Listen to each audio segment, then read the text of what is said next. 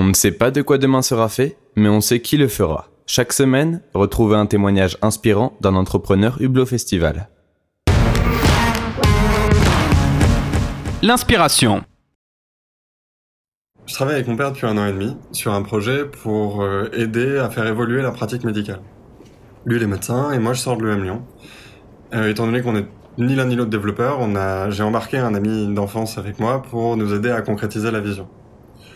L'idée, c'est de créer un outil collaboratif où une forme d'intelligence collective pourrait se développer. Et l'idée, c'est d'améliorer la prise en charge des patients. Le projet n'était pas encore complètement formé au moment de l'histoire que je vais vous raconter.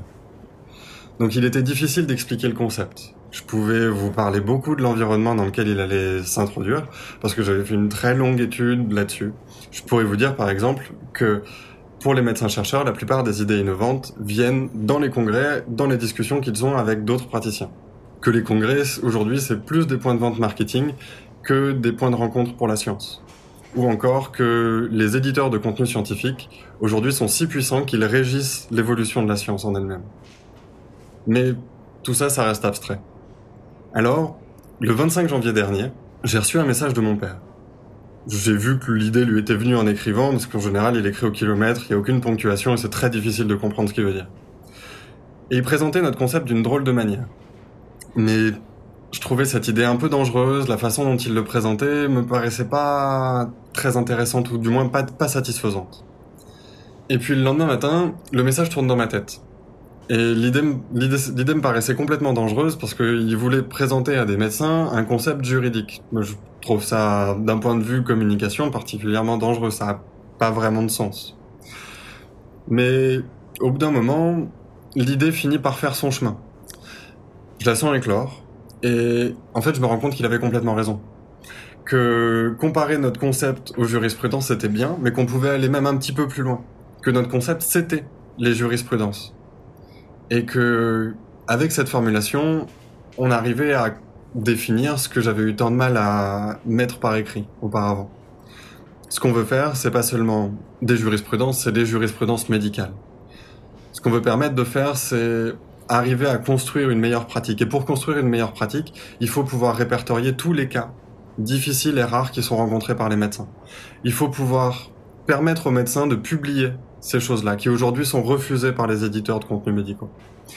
Et une fois que ces publications seront permises, ça permettra à tous les médecins qui rencontreront des cas similaires que ceux qui ont été rencontrés, qui ont, été décrits, de trouver une réponse.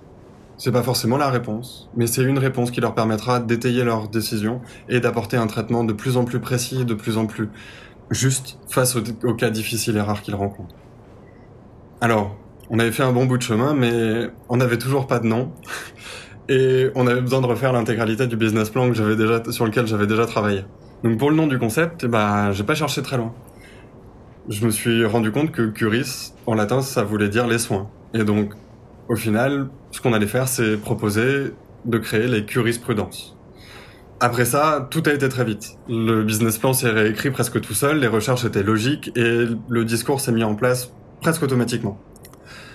Donc aujourd'hui, on va commencer la phase de test. On a une vingtaine de médecins préinscrits et d'ailleurs, j'en profite si jamais vous avez des amis, vous êtes médecin vous-même ou de la famille qui est dans la médecine, n'hésitez pas à leur parler du projet pour qu'ils puissent rejoindre la phase de test et potentiellement utiliser l'outil.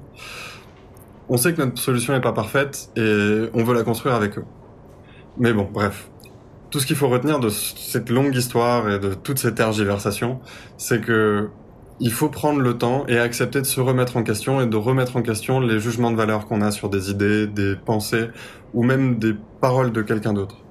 Parce que tout ça, c'est ce qui va nous permettre de construire un projet meilleur et potentiellement plus intelligent.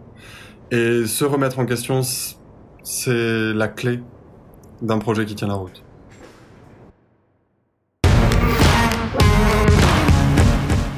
Ce podcast vous a été présenté par Hublot Festival, le festival des jeunes entrepreneurs.